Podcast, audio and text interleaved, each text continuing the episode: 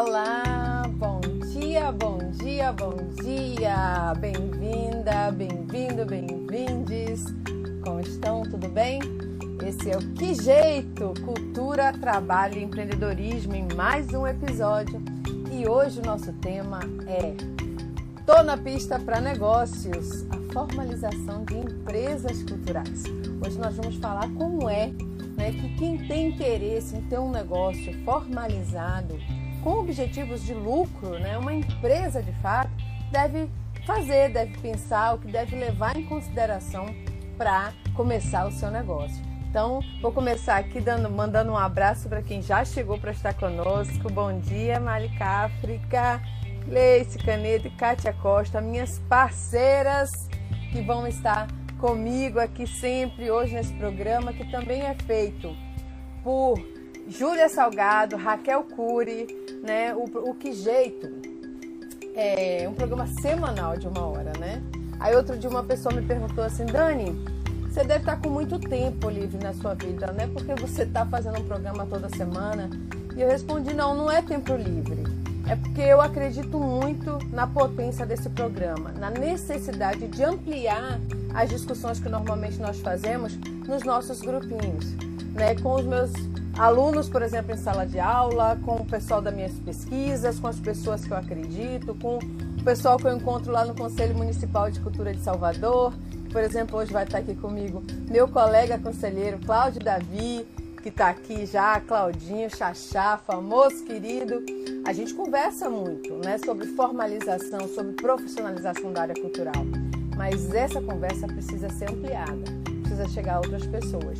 E eu acho que esse programa é o que eu posso fazer hoje em relação a isso. Né? Nós estamos cada semana trazendo é, novas pessoas, sempre dois convidados, convidadas, que trazem a sua experiência, a sua técnica, que se disponibilizam gentilmente para estar tá aqui dividindo com outras pessoas né, o que conhecem, o que sabem. Então, esse programa não é sobre tempo, sobre ter tempo ou não ter tempo é sobre acreditar, é sobre fazer alguma coisa. Bom dia, sucesso, obrigada. Vamos lá então, né? Para começar, então, como vocês sabem, cada semana nós começamos aqui trazendo uma das minhas parceiras do programa. E hoje quem vai estar aqui comigo é Gleice Canedo. Gleice Canedo, que, como o sobrenome já deve indicar, é minha irmã. E que tem um trabalho aí com marketing digital com audiovisual. Olá, irmã. Bom dia, tudo bom? Bom dia, tudo bem, Dani? Olá a todos, todas, todos. Seja bem-vinda aqui na tela do Que Jeito. Como é que tá por aí, tudo bem? Tudo tranquilo, indo, né? Caminhando. Um passo de cada vez. Isso aí. Então, para a gente não perder mais tempo, hoje nós vamos começar né, no nosso quadro semanal que se chama Antes que a gente se esqueça. Então, Gui, o que é que tem aí para a gente lembrar, para a gente não esquecer nesse sábado? Bom, ontem foi o dia do artesão, que o dia do artesão em homenagem a São José, né, o pai de Jesus Cristo. Foi comemorado ontem, no dia 19. E também Olha. tem. Dani? Pode falar é, o dia do artesão. Que a gente... É isso. Acho que deu. É um, tá travando. Tá travando, é. O dia do artesão é bacana, né? Que a gente lembrar e parabenizar, então, todas as artesãs, todos os artesãos.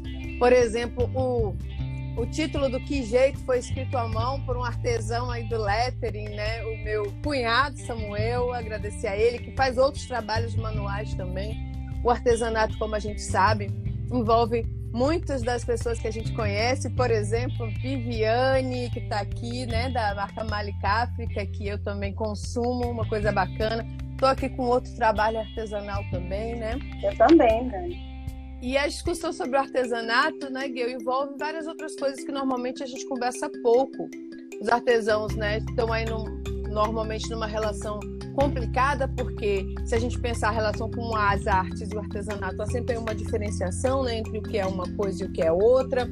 A gente precisa pensar que essas pessoas normalmente garantem a sua sustentabilidade a partir da produção e da venda dos seus produtos, né? E a gente está vivendo já um ano no qual essas pessoas não puderam participar de feiras, não puderam ter espaços de venda, no qual o consumo mesmo né, dos produtos artesanais reduziu, porque as pessoas estão em casa, talvez estejam adquirindo menos, então é uma realidade muito complicada.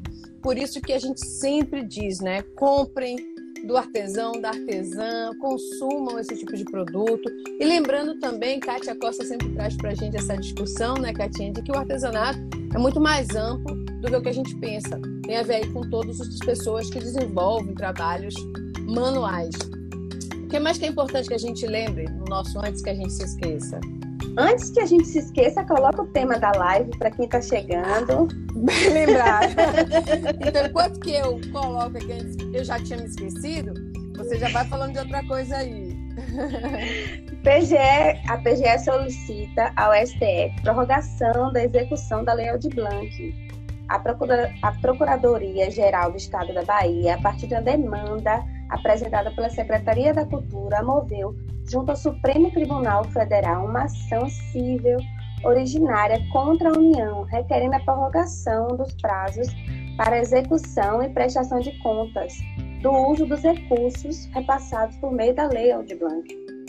Bacana você falar disso, irmã, porque é, essa luta pela prorrogação da Aldir Blanc é uma luta de todas e todos. Assim, a gente tem visto o governo dos estados e dos municípios se movimentando, né? O Fórum de Dirigentes Estaduais de Cultura está fazendo articulações para pedir essa prorrogação ao governo federal.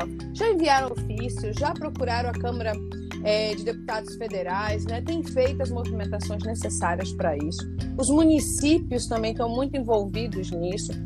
E os consumidores, o, o, os artistas, os realizadores, os que foram contemplados, os proponentes contemplados.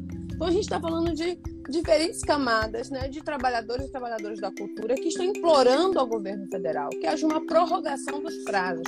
Por que, que essa prorrogação é importante? A gente não tem muito tempo aqui, esse não é o nosso tema de hoje, mas eu vou citar só aqui três razões principais. Né? Primeiro, porque toda a discussão da Audi Blanc, todo o processo foi feito com prazo muito apertado. Era um, um, projeto muito inovador, né? porque foi a primeira vez que esse tipo de repasse foi feito. A lei trazia algumas brechas e por isso a gente tinha toda uma discussão sobre segurança jurídica que fez com que atravancasse um pouco o processo. Então demorou para os editais saírem, demorou para as pessoas receberem os recursos. E as pessoas receberam os recursos no meio de uma pandemia. A pandemia não arrefeceu. Ao contrário, a gente está vivendo agora o momento mais difícil da pandemia.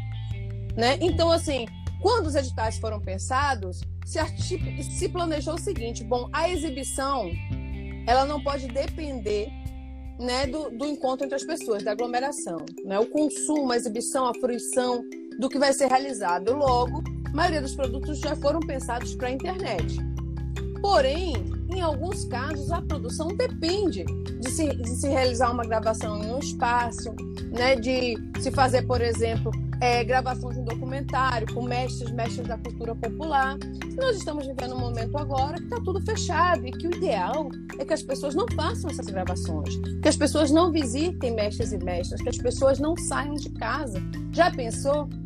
Um, um, um grupo vai lá fazer um trabalho com um determinado mestre num terreiro, no que quer que seja, e chega lá, depois de sair, alguém fica doente ali, a Covid não está dando trégua, não é brincadeira. Então, a nossa preocupação tem a ver com tudo isso. E mais um motivo que eu gostaria de ressaltar aqui, que é o seguinte: houve um, um, uma diferença de recurso que veio dos municípios para os estados. Então, assim, sobrou uma grana nos estados, porque não foi possível, é, é, enfim, executar todo o orçamento. Então, por exemplo, no estado da Bahia, eu tive a notícia que a gente tem aí um, um, um valor de 9 milhões de reais de saldo, também houve um remanejamento do dinheiro que os municípios não conseguiram gastar. E aí, quando a gente fala os municípios não conseguiram gastar, vale lembrar que era eleição municipal, né? que eles receberam dinheiro exatamente no momento ali de mudança de governo municipal, e isso causou alguma dificuldade né? no ano eleitoral. A, a gente tem a entrada de janeiro de muitos novos gestores na maioria desses municípios. Então, muitas pessoas não vão gastar esse recurso. É, e esse e agora, como o Estado não tem prazo para gastar, esse dinheiro vai ser devolvido à União. E não é isso que é. No caso da Bahia, por exemplo, né, um valor de 16 milhões de reais é uma diferença muito grande. Um dinheiro que normalmente. 16 não, desculpa, 18. Eu posso estar talvez enganada aqui no valor, peço desculpas, coisas do ao vivo. Mas, para ressaltar, assim, a gente precisa de extensão desse prazo. A proposta é que o prazo seja, seja estendido até dezembro para que as pessoas possam executar seus projetos com segurança, né, para não se arriscarem na relação com a Covid, para que os estados possam gastar os saldos remanescentes e para que o, o recurso que ficou, que veio dos municípios, retorne aos municípios. Isso é uma proposta que está em jogo. Então, em linhas gerais, o que a gente está pedindo, o que está se defendendo na proposta com o governo federal, não faz sentido não aprovar. Então, ontem, por exemplo, eu participei de uma reunião que reuniu a Secretaria Estadual de Cultura daqui da Bahia, a, a FGM, a Fundação Gregório de Matos, a deputada Alice Portugal, que é a presidente da Câmara de Deputados Federais, é, outros secretários, né, outras secretárias municipais e estaduais. Enfim, era um grupo pequeno, algumas pessoas que a gente estava dialogando né, sobre essa necessidade de prorrogação. Então, a gente pede a todo mundo que continue fazendo os esforços necessários para que a gente convença o governo federal da importância de, da prorrogação dos prazos. Alguém colocou aqui, os movimentos culturais do interior foram super prejudicados, pegos de surpresa e sem informação suficiente para serem beneficiados pelos recursos. Obrigado, Kinkas. É isso, é algumas das razões, né? Bom, vamos fazer o seguinte, Gil, o que mais? Fechamos por aí, você volta no final ou quer fazer algum comentário? Eu queria apresentar o programa. Vamos então, lá. vamos lá! é breve. Então, que jeito é a pergunta que nós fazemos quando nos vemos em situações onde não existem muitas escolhas. E é sobre isso que queremos conversar. Porque para tudo estamos tendo que, ter, que dar um jeito. As reformas trabalhistas e da Previdência se tornaram conversa para boi dormir, pura verdade. Mais dinheiro para empresário, menos trabalho para quem é do trabalho. Museu, cinema. Para quem não é estrela da cena, isso tudo virou problema. E depois de se perguntar que jeito, a galera viu que empreender era uma saída. Isso é, trabalho autônomo para garantir o sustento, jornadas longas para ganhar dinheiro e dedicar tempo nenhum, porque carteira assinada está virando lembrança. Mas queremos pensar um jeito, um jeito antirracista, feminista, anticapitalista e sem LGBTfobia. Quer ajudar a pensar como podemos fazer? Todo mês um tema, toda semana uma visita de convidado. É todo sábado, 9 horas, aqui nesse Instagram, gente, Daniele Canedo. Se parece não haver um jeito, vamos todo mundo pensar um jeito de transformar essa história. Vamos? Eu já tô aqui. e hoje o tema do que jeito é Tô na pista para negócios, a formalização de empresas culturais. E contamos com a oportunidade de bater um papo massa com Cláudio Davi e Carolina Dantas. Sejam bem-vindas. E eu já me vou. E Dani, taca fogo aí. Muito, muito, muito obrigada. Vamos achar esse jeito, irmã. Tamo juntas. Vamos, a Alzeli Canedo, nossa mãe, tá aqui como sempre. Todo sábado ela vai sair dessas áreas formada e vai trabalhar com cultura. é, um beijo. Bom, e eu vou convidar agora, então, nossa primeira convidada de hoje, que eu tenho um prazer de chamar aqui, uma pessoa que eu admiro, que tem uma experiência prática, assim, histórica, e que conhece muito gente dessa, dessa área aí da, da formalização das empresas culturais, que é Claudinho Chachá. Bom dia, bem-vindo! Peraí que meu fone até caiu, olha só. Deixa eu ajustar aqui que eu tô bem de contra-luz. Tá, eu vou contra-luz. Enquanto você se ajeita, eu vou ler aqui um pouquinho, um pedacinho né, da sua mini biografia. Então, Cláudio é produtor cultural, empresário, artista e ativista político. Há 20 anos atua na criação, produção e gestão de projetos nas áreas do audiovisual, música, fotografia, circo, programas de rádio, TV e desfile em trios elétricos. É um profissional de comunicação, especialista em redes sociais, captação de recursos. Atualmente presta consultoria e assessoria na implantação do Museu do Bahia e a mandatos parlamentares do PSOL, partido ao qual está afiliado há cinco anos. É membro suplente e vice-presidente do Conselho Municipal de Políticas Culturais de Salvador e sócio fundador da Macaco Beleza Produções Artísticas e da sua mãe Records. Muito obrigado por ter aceitado vir, viu? Que bacana te receber aqui. Bem-vindo. Massa, Dani. Obrigado a você pelo convite, para amenizar em primeira mão aí todo mundo, toda a equipe, todo o trabalho que vocês têm feito. Muito legal. Vida longa aí. Que jeito. Que jeito, né? Ô, pai, que jeito, tem jeito, né? Vamos falar disso, porque não dá pra gente não falar. A gente precisa, de fato, falar. Bom, é, é, Claudinho, hoje a gente precisa falar sobre essa formalização das empresas, né? Porque a gente vem nesse mês todo falando sobre formalização.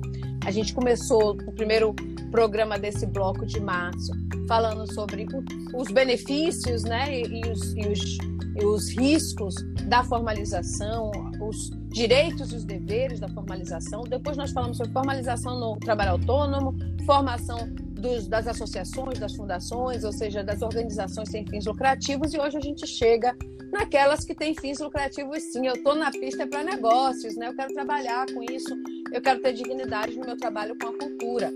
Então, assim, é prazer ter você que tem uma experiência longa com projetos sem fins lucrativos também, com ativismo político, mas também como um produtor cultural da prática, né, da história. E aí eu começo te fazendo uma pergunta como a gente sempre faz aqui, lembrando que o nosso programa ele tem o objetivo também de esclarecer, de trazer informações, não é para quem está chegando na área ou para quem tem sempre, sempre teve um pouco de dúvida. Então, eu queria começar te perguntando o seguinte: quais os tipos de empresa que você acha assim, que são interessantes, que são mais comuns no campo cultural, no campo artístico, na economia criativa? Legal, Dani. Vamos nessa. Vamos, vamos descascando essa bananinha aí por parte aí, porque são vários vários detalhezinhos pequenos. Então, é, eu vou falar principalmente a partir da minha experiência pessoal, né? É, hoje, a entrada, né, atualmente, assim, a entrada para o, digamos assim, para o, para o circuito das pessoas jurídicas, né? São, são as empresas, ela se inicia com o, o MEI, né? O microempreendedor individual. Esse é, acho que é o primeiro estágio, assim, quando uma pessoa física, um trabalhador que presta serviços, é, começa a, a poder é, fazer essa negociação a partir de uma pessoa jurídica, né? Uma pessoa diferente da pessoa física, com suas características especiais. Mas quando eu, quando eu comecei, quando eu dei o passo de sair do meu é, da minha forma de trabalho como profissional autônomo, né, pessoa física, né, é, eu que assim nunca tive pouquíssimas vezes carteira assinada na vida, sempre trabalhei como autônomo, como, como profissional ou vinculado a alguma, alguma outra empresa ou instituição, ou com as minhas próprias é, empresas, enfim. É, quando eu entrei nisso, não existia ainda a figura do MEI. Né? A Macaco Beleza, que é a empresa, é fundada em 2008, e o MEI, a lei que institui o MEI, é de 2009. Então, não tinha, eu não tive essa oportunidade. Quando eu, quando eu me vi, né, depois de alguns anos já é, trabalhando como pessoa física, né, como profissional autônomo, eu me vi na, na necessidade para poder expandir o meu, o meu trabalho, de fazer a formalização, e foi feito a partir da microempresa, né?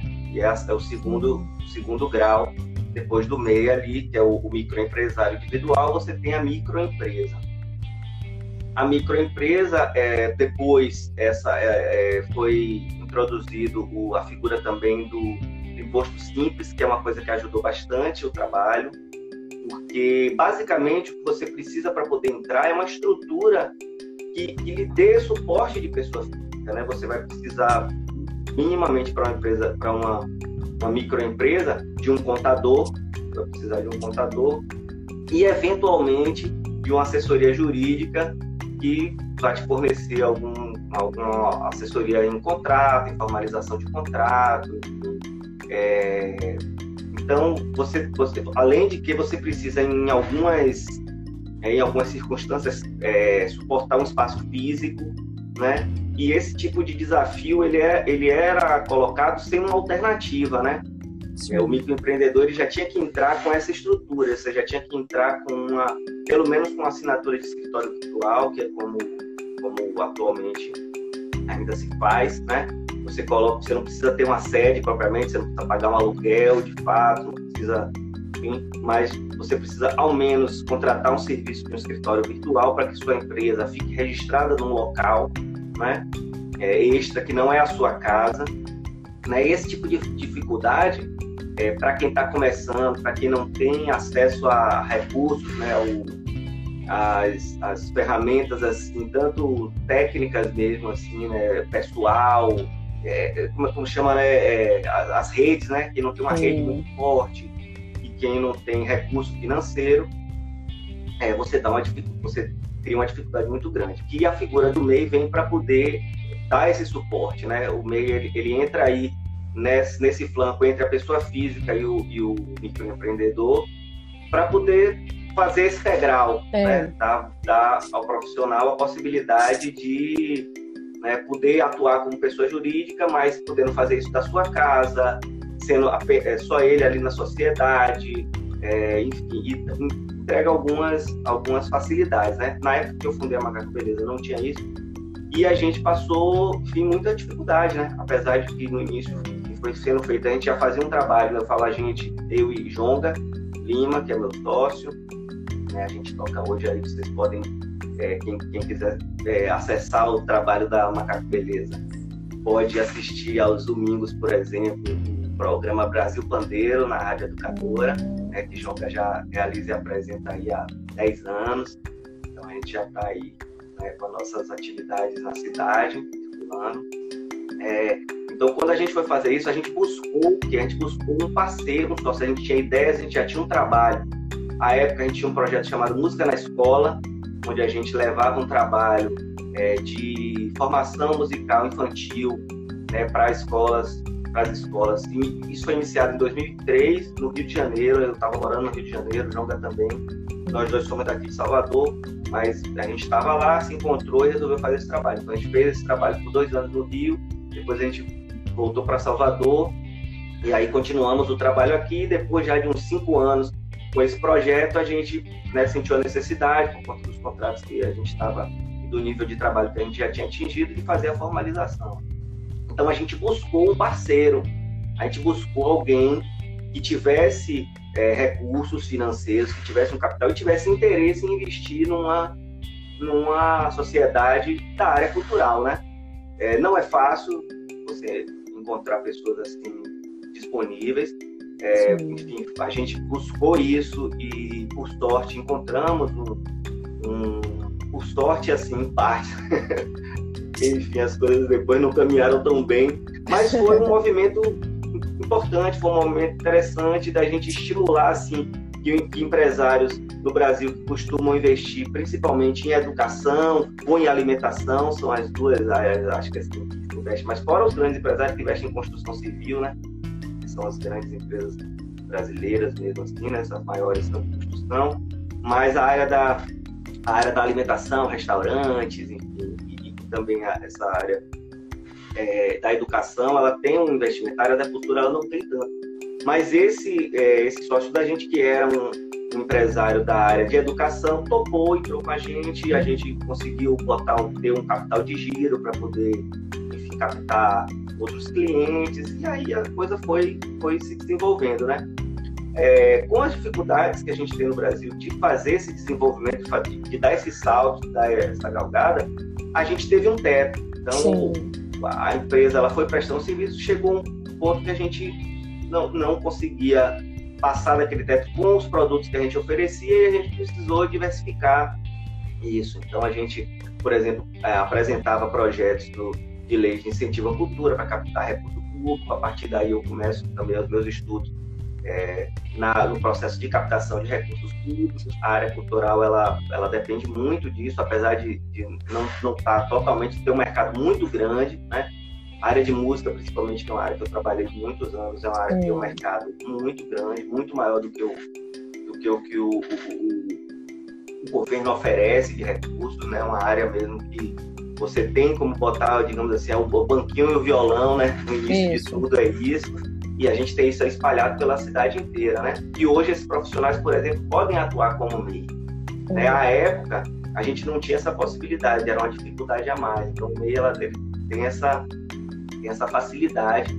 Apesar de que você tem, ao contrário do. Isso é uma, isso é uma diferença que é importante falar do, do MEI para o, o empresário, que ao contrário do, da ME, um MEI você tem você tem uma taxa ali a pagar o seu imposto, digamos assim, né, o, o tributo que você paga para utilizar isso essa formalização para o governo, ele é mensal. Então. Então, você tem ou não tenha serviço prestado, você tem que pagar ali o seu boletim, que hoje está em volta de 50, 60 reais. É. Né? Enquanto que na ME você só paga o tributo quando você emite a nota. Você faz o serviço, emite a nota, lógico, o percentual é bem maior, acaba sendo, no final das contas, é, enfim, uma retirada de recursos maior. maior, mas é, é esse equilíbrio aí que, que, a gente hoje pode fazer, né, profissional. Uma outra questão da transição que eu vivi também em relação ao MEI e a ME, que são as principais, as, as principais é, empresas de entrada, né? Vai falar depois aí das empresas de pequeno porte, as empresas de grande porte, que são as empresas na sequência que faz à medida que você vai aumentando o capital, né? À medida que você vai aumentando o faturamento, o na fat verdade. É, o, fa o faturamento, né? Porque... Faturamento, quanto é. você fatura. Até porque, por exemplo, que... o MEI você tem aquele limite de até 80 mil reais é, por mês, por ano, né? Então a gente por já está pensando aqui em tipos de negócios e empresas que vão além disso. Então, poxa, eu estou conseguindo produzir, faturar na área da música, no audiovisual, projetos com valor bem mais alto. Então não dá mais para ser MEI. Vamos pensar nisso, né? No primeiro programa a gente falou bastante sobre MEI. Então, assim, bom, já não é mais formato de MEI. Quais são as possibilidades? Então, você já falou aí da ME. Né? E, e, vamos continuar então. Desculpa ter te interrompido, mas pode continuar. Nada. é isso aí. Fica mais interessante quando é o bate-papo. Eu é... vou, vou, aqui na matraca. Interrompa mesmo. E nesse, e nesse, sentido, antes de você passar para os outros, então, me, me, me conta assim. Como ME, microempresa, né? Você também tem um limite aí que eu estou lembrando agora quanto é, mas daqui a pouco. 360 mil. Pronto, 360 mil. Isso te deu alguma vantagem? Se chegou o momento de você ter negócios ou de que era importante que você fosse ME e se enquadrar um pouco nas coisas que você estava fazendo? E para mim parece que você depois de um tempo deixou de ser, é isso? Não, então, o que, que aconteceu? É, como eu falei no início, eu, eu não tive a oportunidade de optar pelo MEI. Quando eu abri a minha primeira empresa, não existia a lei, ainda não estava em vigor, a gente já sentia a necessidade por conta dos contratos que a gente já estava fazendo e não tinha possibilidade. Então a gente encarou a ME e a, a alternativa que a gente fez foi isso, foi, como falei, foi procurar um sócio que pudesse suportar o início ali com capital de giro, para que a gente pudesse manter uma sede, pagar um contador, enquanto a gente não tinha um volume de, é, de contrato, de receita, que fizesse a máquina toda girar, né? Então a gente fez isso, a gente fez esse acordo, passamos um ano é, com, enfim, com um lastro para poder desenvolver até que o negócio tocou. Então essa foi a alternativa que a gente teve na, na época, quando a gente não tinha a possibilidade do MEI, né? Hoje com a possibilidade, certamente se a gente tivesse a possibilidade, a gente teria feito o MEI, teria iniciado as atividades com o MEI, né? E aí assim, quando a gente começasse a passar é, realmente do teto, a gente a migração inclusive ela é feita automática, né? É, então para quem está o MEI aí, como vocês falaram, você deve ter tocado nisso, né? Que o MEI, você pode seguir com o MEI fazendo contrato, se você tiver contratos maiores de 80 mil, hum. você não precisa se preocupar, você pode fazer o contrato e automaticamente aí no, no exercício seguinte a sua empresa vai estar enquadrada no, como uma microempresa, né? Mas teve uma outra, uma outra questão é, em relação a isso que é importante anotar, que é, foi uma necessidade que alguns profissionais tiveram, é, especialmente da área do audiovisual, né?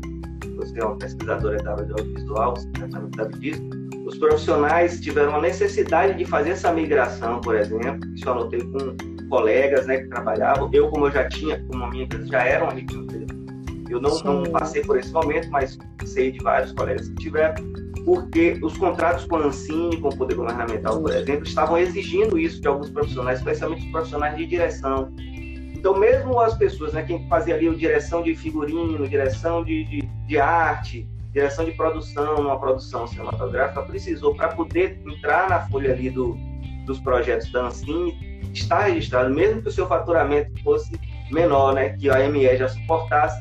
Então, existem alguns, alguns é, portas que você só acessa realmente é. se você tem a empresa num determinado nível, com licitação também tem esse tipo de coisa. Você precisa, às vezes, comprovar um faturamento X para você entrar numa licitação. Então, é tudo um degrauzinho, assim, né? Isso. né? É, no Brasil, a dificuldade é muito grande porque a taxa de, de falência das empresas no curto prazo é muito grande.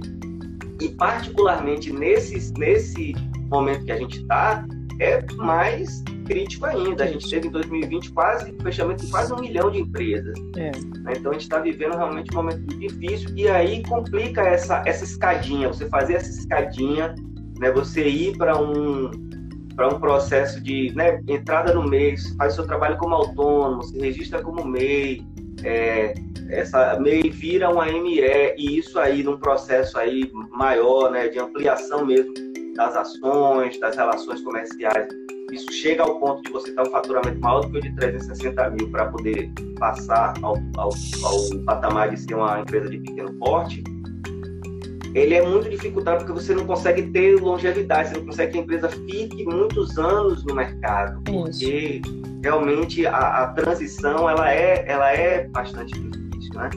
Então a gente sofre muito com isso, é uma dificuldade que se tem é, no meu caso em particular, por exemplo, eu quando, quando é, a gente começou, eu ampliei as, as ações, né?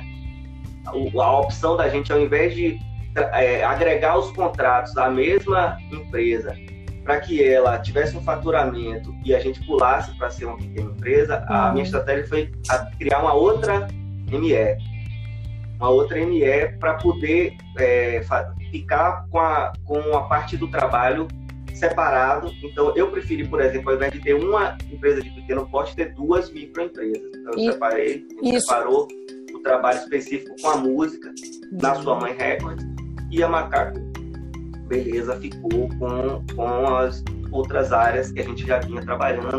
Tinha música também é, em alguns projetos, mas que é um, uma produtora cultural mais genérica, mais de produtores culturais mesmo, que abrem espaço para que outros ideias, outros produtores venham se associar a gente e a gente dê um suporte, né, é, em, em, alguns níveis da criação e possa introduzir é, esse produtor, a, essa ideia, esse grupo coletivo é, na formalização né, através da nossa do serviço que a gente presta. E a sua mãe Records é uma empresa que ela nasce de um projeto artístico pessoal, né, meu que é a banda Sua Mãe, né, com o qual faço é, é, um trabalho esporádico de arte, a gente produz música, produz discos, os, essas músicas elas estão circulando nas plataformas, a gente faz contratos para introdução de músicas é, em produtos audiovisuais, em filmes, em séries, enfim.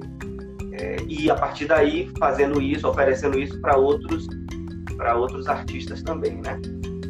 É, então e, e essa você... foi uma opção que a gente fez, né? E como é que você avalia essa opção hoje que vocês fizeram? De montar duas empresas né, e separar. Hoje você avalia que foi a decisão mais acertada ou você seguiria por outro caminho se pudesse voltar no passado?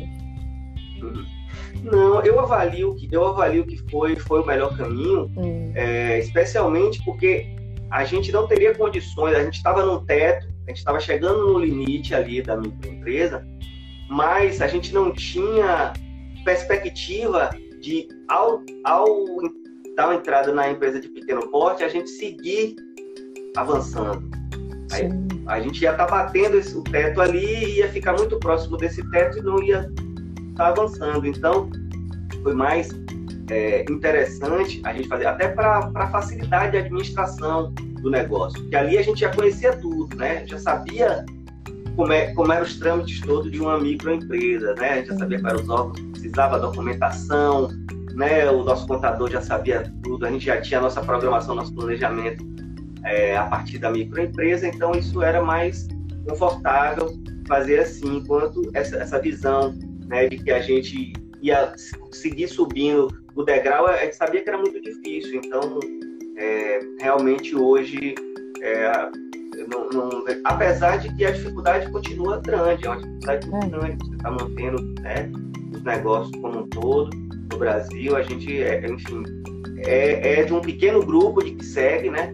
As duas empresas estão estão passando aí hoje dos 10 anos de atividade. Macaco Beleza de 2008, né? 12, 13 anos, até 13 anos. A Soma Records é de 2010, né? Então, a gente sabe que a gente está num pequeno, mas é exatamente por conta desse acumulado de experiência, né? Não necessariamente, inclusive, não necessariamente a gente consegue chegar no teto anual de faturamento das duas empresas até de 80 mil. A gente às vezes fica abaixo dos 80, né? Esse ano foi uma, foi uma, uma condição dessa, né? 2020 é. foi um ano que parou tudo, né? A gente né? todos os contratos foram sendo cancelados, as é, os projetos que a gente tinha que acontecem ao longo do ano, enfim, né? toda a dinâmica foi suspensa. Então a gente acabou ficando apenas com aqueles contratos que estavam para ser tocados, né? Que foram sendo feitos mais nos bastidores, em home office, mas a gente sabe que o trabalho na, na área cultural, sua grande parte, é feito na, na rua, né? É feito com, a, com as pessoas reunidas, seja em teatro, seja em circo, seja em sala de cinema, casa de show, ou, ou na rua mesmo, né? Então a gente teve um impacto muito grande, mas é, a gente segue segue aí, a gente reordena aí o barco é. e vai seguindo aí. A gente precisa, né, seguir, não temos outra opção, porque a outra opção que é oferecida a gente não quer, né, que é parar. Então não vamos parar, vamos continuar. A Cádia traz uma questão aqui que é muito importante, né, para a gente perguntar, para a gente ir chegando ao final, que é como é que vocês lidam com os impostos. É, bom, são duas empresas, a gente sabe que o ano 2020 2021 foi uma. Já estou botando 2021 na roda, porque a gente já sabe disso, né? São exceções. Mas no, no, no, antes, né? Antes da pandemia, antes, no, quando a gente tinha uma vida que a gente chamava de normal, como é que vocês lidavam com isso no dia a dia da alta tributação que nós temos para pequenas empresas no Brasil? Você chegou a falar do simples, né? O simples era útil para vocês? Como é que ele ajudou vocês? Então, como eu, fiz, eu, eu, falei no início, realmente, inclusive sobre isso, porque a característica da microempresa, ela é uma característica que a, a tributação ela não segue se você não tem é, se você não tem entrada. Então, em relação aos tributos, você não tem tanto problema quanto isso. Por quê? Hum. Porque você só começa a pagar a maioria dos tributos, no caso da microempresa, que está enquadrada no Simples Nacional, esse imposto único, que é o simples, né, que, é, que, tá, que estão todos ali incluídos, os municipais e os federais, né, já que é uma empresa de prestação de serviço cultural não, não paga tributo estadual, então a gente tem os municipais, o ISS, especialmente, e os impostos de renda, e os, os outros tributos acessórios, você só paga quando você emite a nota, você quando presta o serviço, né? Existe uma, uma taxa única, que é a taxa de funcionamento, que é pagar a prefeitura que é a TFF, TFF. e essa é uma taxa anual que você use ou não use, faça ou não faça, você tem que pagar. Ou seja, para uma empresa funcionar, para ela estar aberta, você tem que pagar. Então essa, digamos assim, foi a única, é, a única taxa, assim, a única é, imposto, digamos assim, é uma taxa de forma genérica, imposto que a gente precisou fazer fora da programação, assim, né? Porque a gente não tinha o volume para poder, então a gente teve mesmo que sacrificar, mesmo que cortar na carne, dizer assim, ó, precisa tirar aqui desse, desse minguadinho aqui para pagar para a empresa seguir andando. A gente, é, felizmente, a gente tinha um contrato em andamento. Então, um contrato que seguiu, que é o contrato do Museu do Bahia, a implantação do projeto que foi suspenso, o projeto está suspenso, né, por conta de tudo. As obras caminharam, inclusive, a gente teve uma, uma processo de captação de recursos, mas a obra que estava pro, projetada para ser entregue em dezembro ainda segue, a gente não, não pôde ser feito o lançamento ainda, mas ao longo de 2020 a gente conseguiu fazer esse trabalho, que era um trabalho mesmo já de bastidor, né? Um trabalho de fazer a, a inscrição da, do projeto nas leis de incentivo e buscar os patrocinadores, e fazer esse contato que a gente conseguiu seguir, né, dar seguimento a ele ao longo de 2020. Então esse foi um contrato. Em relação à sua mãe Records, a gente tem uma característica é, que é a, extensão é, internacional dos nossos produtos, né?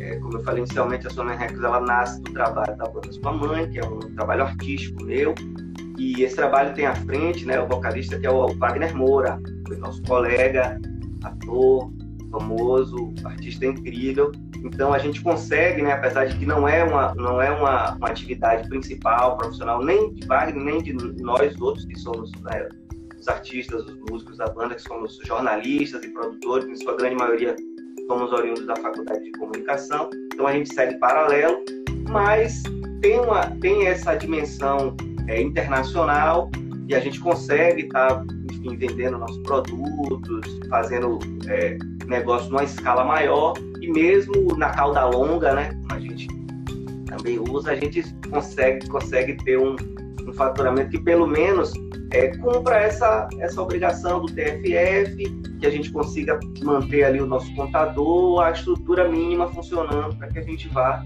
tocando os projetos. Mas realmente, então tem relação a isso. Em relação aos impostos, tem isso. Fora a TFF, né, ao, ao contrário do MEI, por exemplo. O MEI, como eu falei nisso, o MEI teve entrada ou não teve, tem que pagar o boleto lá no final do mês. É. Porque senão isso vai acumulando. Isso é um, isso é um problema grande, né? Porque, é, é, um, é um serviço, inclusive, que há um ano, não em 2020, né? depois de 2020 até parou, mas até 2019, é, a, gente, a gente chegou, eu cheguei particularmente a prestar consultoria a algumas pessoas de MEI que simplesmente se cadastraram, se cadastraram e nunca fizeram nada, nunca fizeram declaração anual, nunca, não, não, pagavam as, não pagavam as taxas mensais, enfim, eu simplesmente entrou lá no portal, fez, começou a emitir a nota, saiu emitindo e Felicidade nada, plena. Né? Então... eu conheço é... assim também conheço alguns é. exemplos é. e conversei com as pessoas. Olha, é por isso que a gente criou esse programa, Cláudio, porque assim, esses temas parecem ainda que são é, quase que assim, mitos né, na nossa área. Todo mundo quer fazer seu trabalho, todo mundo quer viver do que faz, mas toda essa burocracia envolvida na nossa prática, a gente ainda fica assim um pouco com receio de falar, não gosta muito, acha chato. Gente, precisa entender aí o que precisa ser feito, né? Claudinho, queria te agradecer muito pela sua participação aqui no nosso programa. Vamos conversar sobre essa coisa de botar programa em rádio, viu? Porque a gente quer fazer esse. Vamos, vamos, estamos aí. Queremos... Eu que agradeço a oportunidade. Pois é, ia passar para você, para você se, se despedir aí. Não sei se você quer falar alguma coisa, chamar a atenção de alguma coisa. Massa. Não, queria assim, agradecer, espero ter contribuído com as informações. Meu canal aí tá à disposição também de vocês, das pessoas todas. Deixar um abraço aí para os amigos que apareceram aí. professor Roberto Davi, eu vi também Carlos Tales, um músico incrível, carioca, um baterista, cantor maravilhoso. Alguns amigos aí que vão chegando aí. É, saudade de todos vocês, né? A gente saiu, eu tava comentando nesse lockdown, cara, eu fiquei 10 dias sem sair do portão de casa, foi inacreditável. É. Então eu... a gente tava vivendo esse momento difícil, né? Saudade gente... muito grande, a dificuldade com as empresas, mas enfim, vamos na fé. Esse ano, a gente, ano vida passado longa a gente. Vida longa. Ano passado a gente morreu, mas esse ano a gente não morre, né? E a gente, é... eu e é. Claudinho, eu e Claudinho somos do Conselho Municipal de Política Cultural de Salvador. A gente trabalha junto lá no Conselho o ano inteiro. E a gente não se viu, né? Só se viu pessoalmente uma vez na posse, no início Verdade. de 2020. E aí, depois disso, só no online. Mas é isso aí. Em breve a gente vai ter outras oportunidades. Obrigada. E foi muito bom. Foi muito bom. É, obrigada por ter trazido sua experiência e dividir aqui com a gente, tá bom? Um abraço. Eu vou me des... Valeu. Eu vou me despedindo aqui de você e vou acrescentar já que na sequência, gente, a Carolina Dantas. Carol tem uma experiência com o setor é, editorial, né? Ela é da Pinauna Records. Oh, Pinauna Records, não, estou trazendo lá a, a, a, empresa de Claudinho, ó, a Pinauna Editora. Peraí, peraí, peraí. Pinaúna Editora já está chegando aqui. Enquanto ela chega, um abraço grande para todo mundo que está aqui, viu? E é especial aqui para a querida Leda Ornelas. Olá, Carol, tudo bom, querida? Oi, Dani, tudo bem? Que massa tá aqui. Bem-vinda. Carolzinha, você também tá com bastante luz aí atrás de você. Se você puder trocar um é? pouquinho. É, aqui, ó, do tá lado bom, de cá. Tá bom, vou. E, enquanto você ajeita aí, se você puder passar um pouquinho pro lado, eu vou ler aqui para vocês. Carol é editora, gestora da Pinaúna Editora, lá de, Cam de Camaçari para o mundo. Ela é graduada, graduada em comunicação social, com especializações de produção cultural e mídias. Em Gestão Cultural. É mestranda do Programa Multidisciplinar em Cultura e Sociedade, foi assessora de comunicação do Complexo Cultural e Esportivo Cidade do Saber, em Camaçari, atuou como produtora executiva na coordenação de eventos da Prefeitura Municipal de Camaçari e também no Café Cancún, Salvador. Ô, oh, tempo bom! Antigo! Isso aí depõe contra mim. Olha, mas nessa época eu tava por lá, viu, passeando por lá naquele espaço. É, entre outros espaços e projetos culturais. Ela é integrante do Observatório da Economia Criativa da Bahia e do Coletivo de Gestão Cultural, vinculados a grupos de pesquisa na UFBA. Bem-vinda, querida! Vamos falar. Obrigada, Dani. Que bom, viu? Parabéns aí a todos. Muito obrigada por essa receptividade, desde sempre, todo mundo que está envolvido aí no programa. Muito massa. Ô, Carol, a gente tá a gente que agradece a você, né? Por, no sábado de manhã, eu sei que você é mãe como eu, e dedicar seu tempo para vir aqui dividir um pouco a sua experiência e dessa forma inspirar outras pessoas, porque a gente acredita muito nisso, né? Que tem muita gente aí que está querendo fazer, que está querendo viver, que está querendo se profissionalizar, então experiências como a sua são muito importantes. Então conta pra gente um pouco da Pinaúna, como é que ela surge, que tipo de empresa ela é. Certo, Dani. Então, eu já vinha, já atuava né, um tempo aí até pelo, por esse histórico aí que você foi é, apresentando com a produção cultural, na área de gestão de produção cultural. E nas instituições que eu fazia parte, eu é, trabalhava e me interessava muito por esse segmento assim da coordenação editorial de publicações. Então já vinha estabelecendo uma relação né, com essa produção editorial. Então, ainda participando das instituições como uma colaboradora naquele momento, eu comecei a idealizar né, esse trabalho que eu gostaria de fazer de uma forma mais autônoma. Tinha um parceiro que também era do meio, do design gráfico, uma pessoa que trabalhava com produção gráfica também, e estava disposto né, a entrar nesse, nesse sonho aí comigo. E nós fomos aos poucos tentando conceber né, como é que se daria essa empresa. E é, coincidiu que nessa época eu fazia uma especialização em gestão cultural no Senac, e que era muito voltada para essa, essa prática né, no mercado assim, da gestão. Então a gente era muito, é, fazia muito exercício, era muito estimulado a elaborar planos de negócios, por exemplo, né? É, já pensar numa, numa lógica de mercado para um empreendimento cultural. Então isso foi realmente um facilitador, né? Foi um impulso naquele momento, porque eu tinha essa colaboração dos professores acompanhando e aí eu já pude ir ali né, elaborando, mesmo pensando na coisa da, no cenário da concorrência, né, em que segmentos específicos eu ia atuar. Então, esse foi um elemento que realmente me conduziu. Então, quando eu abri a, a Pinaúna, primeiro eu formalizei, né? Eu não, eu não atuei inicialmente sem a uhum. formalização. Eu já comecei os trabalhos com a Pinaúna com ela formalizada, né? Então, primeiro abri um negócio, tinha esse plano de negócios que foi um norte realmente, isto é, é importante, a gente sempre ouve falar, né? E às vezes é, renega um pouco, porque é trabalhoso, né? Você tem que dedicar ali um tempo realmente de preencher, de discutir, de mas é um norte importante, porque aquilo já lhe planeja, né? Já faz você Ótimo. entender como é que você chega no mercado com alguma informação prévia. Então, no meu caso, serviu muito, e aí eu instituí a empresa, claro, eu fui buscar, como o Cláudio estava até mencionando, esses colaboradores externos, um contador, alguém que pudesse me ajudar né, nessa parte mesmo prática de junta comercial, de como é que registra o CNPJ, e a gente organizou isso para depois começar a atuar. Então, é uma empresa, a Pinaúna, de sociedade limitada, né, uma microempresa também, mas é uma, uma empresa formalizada dessa forma. Que ótimo. E por que, que vocês escolheram por esse modelo da LTDA, né? Todo mundo às vezes não sabe o que, que é, mas lembra daquele LTDA que veio do nome das é. empresas um pouco, que é a limitada. Então, por que, que você escolheu esse formato, esse modelo? Pronto. Quando a Pinaúna surgiu, a gente também não estava com essa informação toda a respeito do, do MEI, por exemplo, né? Eu Sim. até peguei essa informação aí do que Cláudio trouxe, porque eu não me recordava, mas se foi realmente em 2009, 2010 que começou o MEI, a gente abriu a empresa em 2011, já existia o MEI. Mas eu acho mas que uma campanha, assim, é, era muito inicial, uma campanha que incentivasse que os empreendedores pudessem se formalizar através deles, não existia. Então, como eu tinha também esse trabalho conjuntamente com, com a pessoa que ia ser o meu colaborador constantemente, assim, nós íamos trabalhar em parceria realmente, era um desejo né, de duas pessoas também trabalhando, a sociedade era um formato também, né? Os dois entrássemos com esse mesmo comprometimento. Eu acho que seu áudio deu uma mudada aí. É, porque entrou uma ligação aqui, ah. fazendo celular. Desculpem se é. eu correr.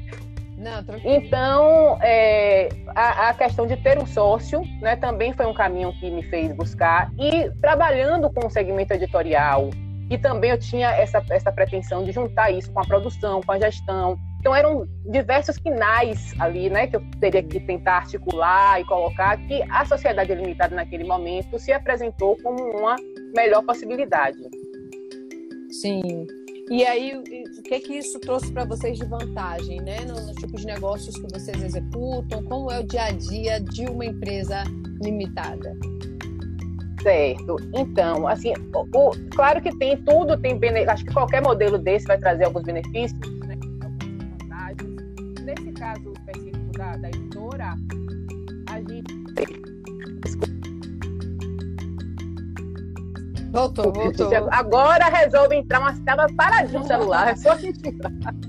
Tranquilo. Então, é, os benefícios, eu entendi assim, porque eu também me colocava nessa, nessa posição do mercado, de ser uma consumidora de, de, de, serviços, de produtos culturais, então eu já entendia que formalizar e ter uma empresa, principalmente para o setor editorial, que foi esse que eu fiz uma pesquisa prévia, que eu fui entender como é que atuava a concorrência, então eu percebi que assim essa relação formalizada, né, assim de apresentar uma empresa que ela tem um registro né? O, o sistema está aí, ele está instituído, né? A gente, bom ou ruim, né? Ele regula e é nele que está, né? Que acontecem os negócios que podem ser acompanhados pelo Estado, que podem ser fiscalizados de alguma maneira. Então as pessoas dão um respaldo, né? Assim, o cliente, principalmente, ele quer ali uma forma dele poder é, saber que está se relacionando com uma entidade que ele vai poder de repente recorrer a, a uma, né, sei lá, se vai fazer uma reclamação aos órgãos, a, né? Então ter como ter referências, inclusive, de como é que esse trabalho acontece antes, como é que está o nome daquela empresa. Então, assim, são formas que realmente oferecem uma credibilidade. Eu acredito na formalização. Então, eu tinha muito este pensamento quando formalizei. E uma outra coisa é que o nosso segmento na área cultural, ele se relaciona muito com empresas que têm também um porte, vamos dizer assim, industrial. Né? Nós trabalhamos muito com gráficas, por exemplo. Né? Então, assim, assim, até essa relação com as gráficas, de fazer uma negociação interessante, né? de, de, de um faturamento melhor. Então, tudo isso ele é feito de uma forma mais rápida e flexível com outras empresas. Né? Eu diria assim que a PJ assim, tem uma pretensão, uma propensão maior e, e um, um, gosto, se pode dizer esse termo assim, por, por, se relacionar mais com outra PJ. Né? Claro. Isso também traz assim, um pouco de segurança entre as duas partes. Então, foram foram concepções que eu fui, né, assim, é, apreendendo e entendi que era benefício. Agora, as desvantagens são essas realmente, porque nós somos uma microempresa ainda assim, né, e assim trabalhamos com uma estrutura muito enxuta. Então, assim, quando eu vou ter que lidar com uma parte burocrática que realmente vem junto com a formalização, não tem para onde correr, né, eu estou tendo que lidar com tudo. Eu estou na, na ação, eu estou na parte administrativa, eu estou então, assim, ou você realmente tem condições, e aí, quem não tem recurso de capital de giro é mais um, um elemento que dificulta, de você chamar colaboradores para te apoiarem, ou você fica numa loucura realmente que acontece um descuido, muitas vezes passa nos pagamentos, passa na, nos tributos, entendeu? Então, assim, tem que realmente se buscar um equilíbrio, porque não é uma estrutura de empresa que pode contar com um setor que vai cuidar de burocracias, por exemplo. Sim. Né? Nós fazemos um pouco de tudo. Uma das coisas que vocês também têm que lidar no campo editorial é com os direitos autorais, né? Porque vocês trabalham Sim. ali com alguma coisa que as pessoas dão muito valor, que é a sua produção intelectual, né? Isso, isso, isso. Como é que isso interfere um pouco aí nessa relação que você está falando da gestão? É um desafio a mais?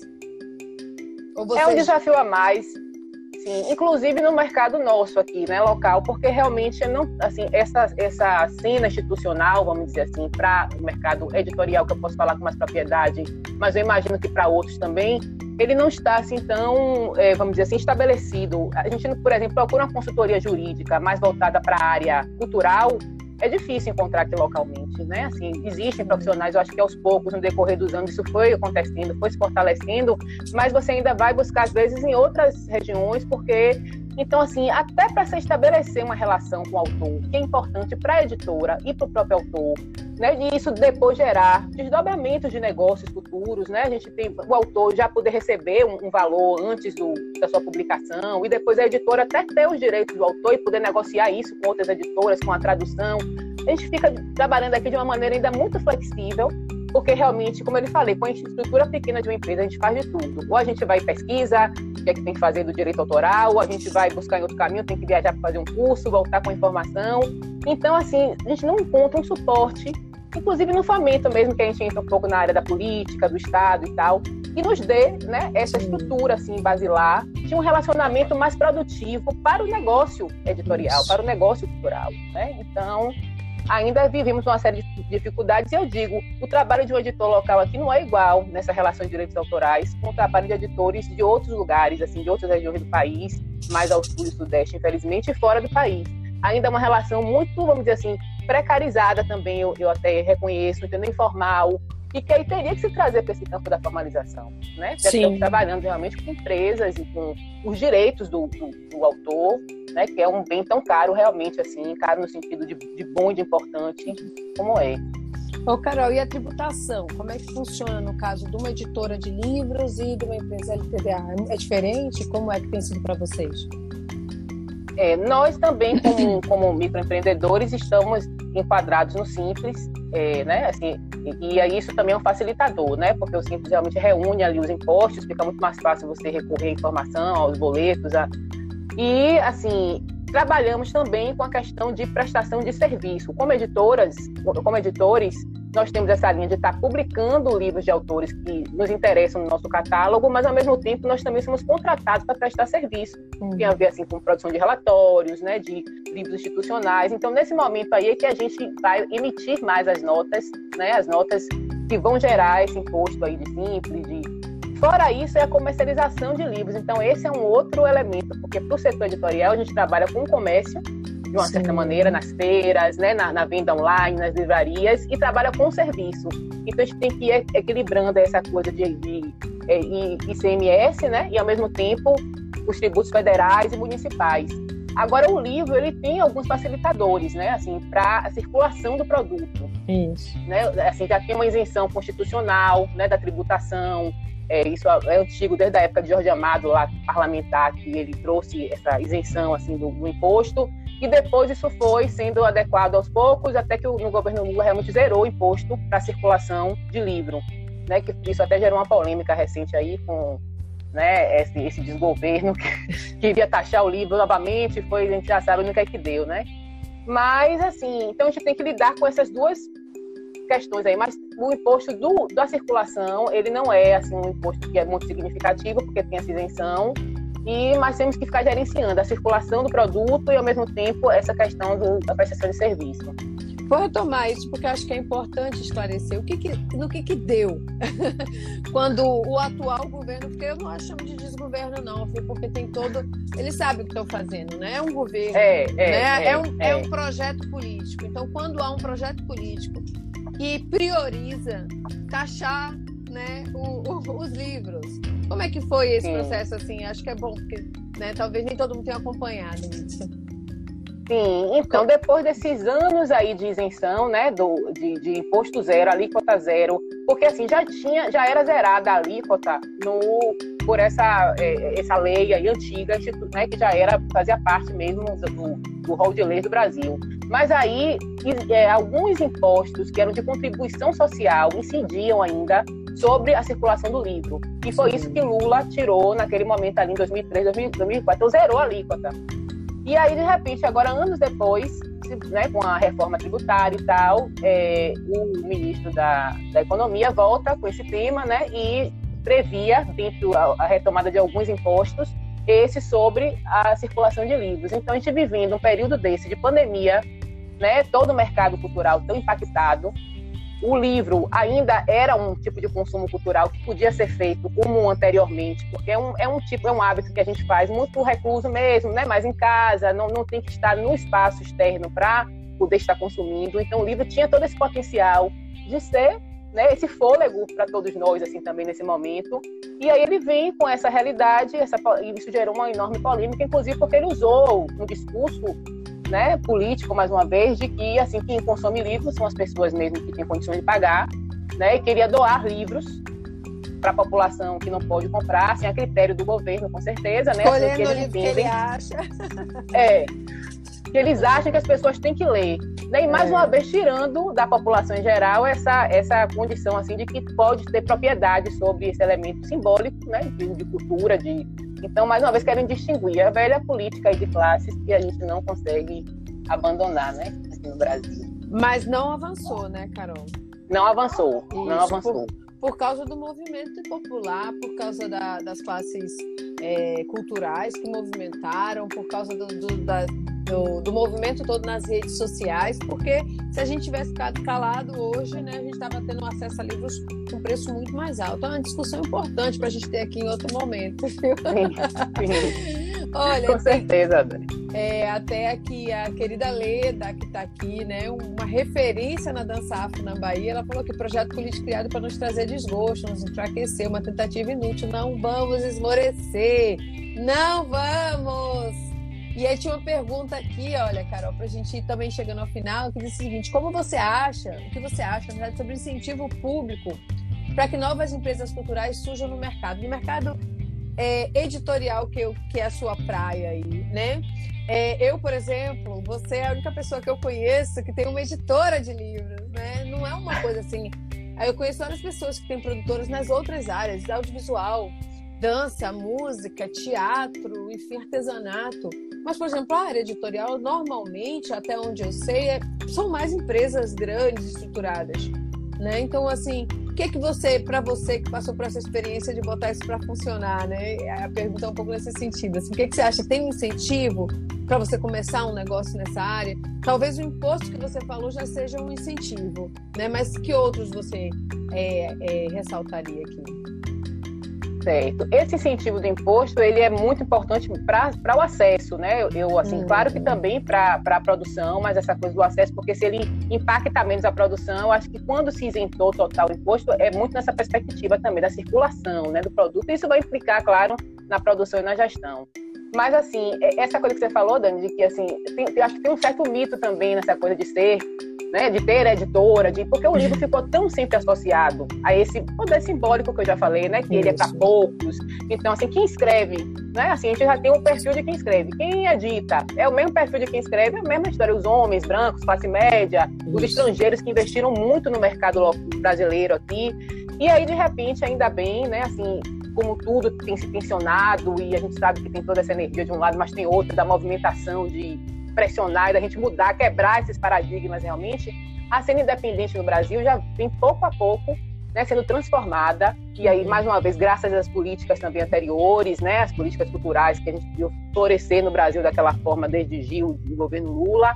Então, assim, acho que isso mudou um pouco essa lógica, né? Tiveram investimentos da, do Ministério da Educação muito grandes, assim, até para inserir as editoras também comprando livros paradidáticos, né? O programa de compra de aquisição de livros, isso é, foi muito importante. Então, assim, a cena hoje é outra.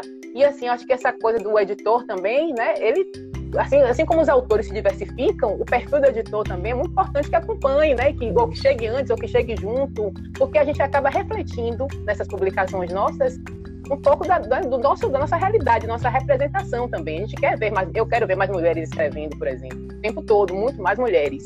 É. Então, assim, eu acho que não tem incentivo ainda, principalmente no mercado local, é ainda muito restrito, porque tem essa visão de que o, o empresário da, da edição, ele tem aquele patamar, então ele já pode correr atrás sozinho, entendeu? Assim, se autorregule aí com o seu mercado, não tem que ter política, mas, por exemplo, essa não é a realidade da Pinaúna, né? É uma microeditora mesmo, com uma mulher empreendedora à frente, junto com o sócio, a gente se virando nos 30 aqui, entendeu? Trabalhando como todo esse empreendedor cultural que você falou, que está buscando formalização, que não para de trabalhar o tempo inteiro, porque tem que fazer os programas girar, tem que investir nos seus projetos. Isso. Então, assim, eu acho que falta, falta política de incentivo, falta olhar esses mercados, não só editorial, todos os demais, com as suas várias camadas.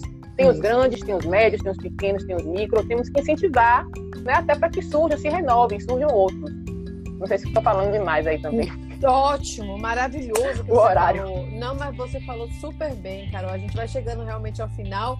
Eu não vou fazer uma nova tá. pergunta, mas fiquei com muita vontade né, de, de falar de outras coisas. Mas eu acho que você trouxe um ponto agora nesse final fundamental né? Que é esses novos modelos de negócio, quebram o paradigma dessa hegemonia do mercado para alguns setores artísticos culturais. Então a gente tem que entender que todo mundo quer fazer, né? Que, que uma mulher sim. empreendedora do interior, né, tem que ter sim espaço e possibilidade de ter um micronegócio nesse campo, como você falou, eu tinha vontade, eu tinha interesse, fui lá, montei meu negócio com você. Alguém falou aqui, olha, você faz a diferença nessa Bahia, é isso aí você faz toda a diferença e que, e que outras possam fazer, porque a gente precisa sim, ocupar os nossos espaços, né? nessas indústrias e, e, reconhecer isso, né?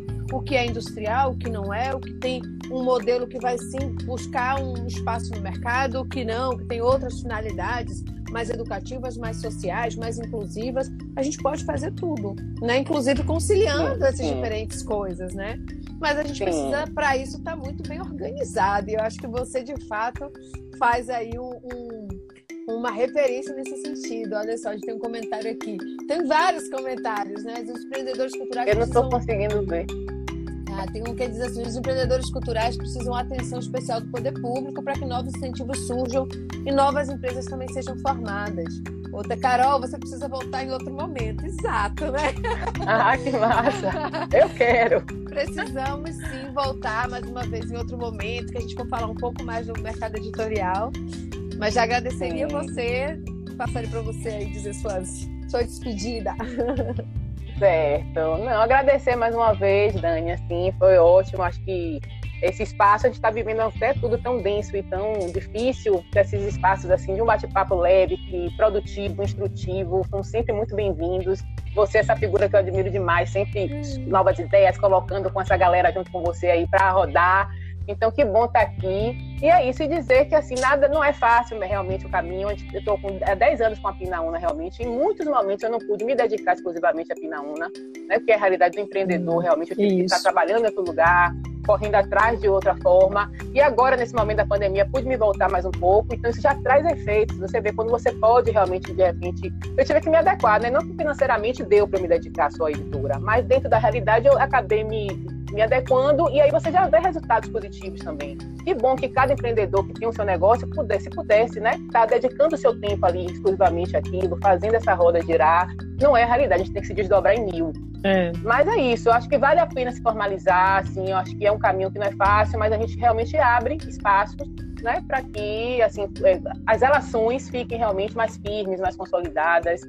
É isso aí. Que papo maravilhoso, viu? Gratidão, Gleice colocou aqui. Obrigada. A gente, vai, a gente vai se despedindo, mas eu fiquei lembrando aqui de uma coisa que você falou que aparece na pesquisa do OBEC, né? Que aquela coisa, ah, os primeiros a parar e os últimos a voltar. E aí a gente viu na pesquisa que esses, essas pessoas ficaram impossibilitadas de fazer suas atividades, né, que geram renda na pandemia do campo artístico-cultural, da economia criativa, se voltaram para os seus negócios, para os processos burocráticos, para a organização administrativa. Quando a gente perguntava o que, que você está fazendo, as pessoas diziam: olha, eu estou organizando o portfólio, o site, né? aquela atividade que no dia a dia, por causa da loucura, nunca podia fazer, né? e aí foi fazer o inventário. Então é um pouco isso que a gente viu. Minha querida, vou me despedir de você e vou chamar aqui de volta a Gleice Canedo, né, para a gente fechar o programa. Um beijo grande, a gente se vê aí sempre. Muito obrigada, tá bom, Dani? Um beijo. um beijo grande. Que delícia, viu? Que experiência bacana.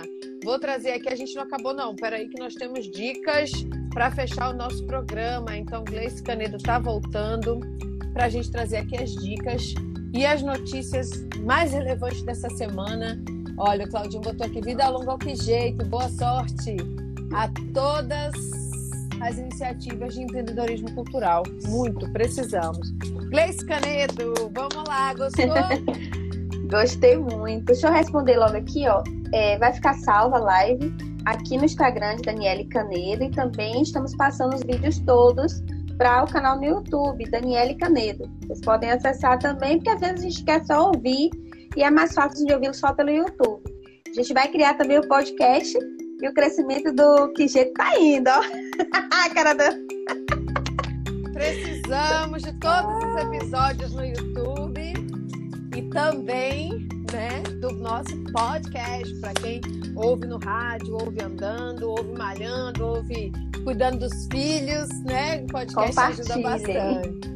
Compartilhem. Eu tem uma notícia aí dessa semana que é importante a gente falar, né? Que tem a ver um pouco com essa coisa da aceleração da digitalização. Todos os empreendedores da economia criativa tiveram que ir para o Instagram e começaram a fazer do Instagram um espaço mesmo no mercado, né? Um espaço de comercialização, de divulgação dos seus produtos. E de repente essa semana, pá! O que foi que aconteceu? Do nada, ontem, às 2h25 da tarde, o Instagram parou. E agora, eu, empreendedora, que trabalho diretamente com o Instagram para ter contato com minhas clientes, o que é que eu faço? Me desesperei.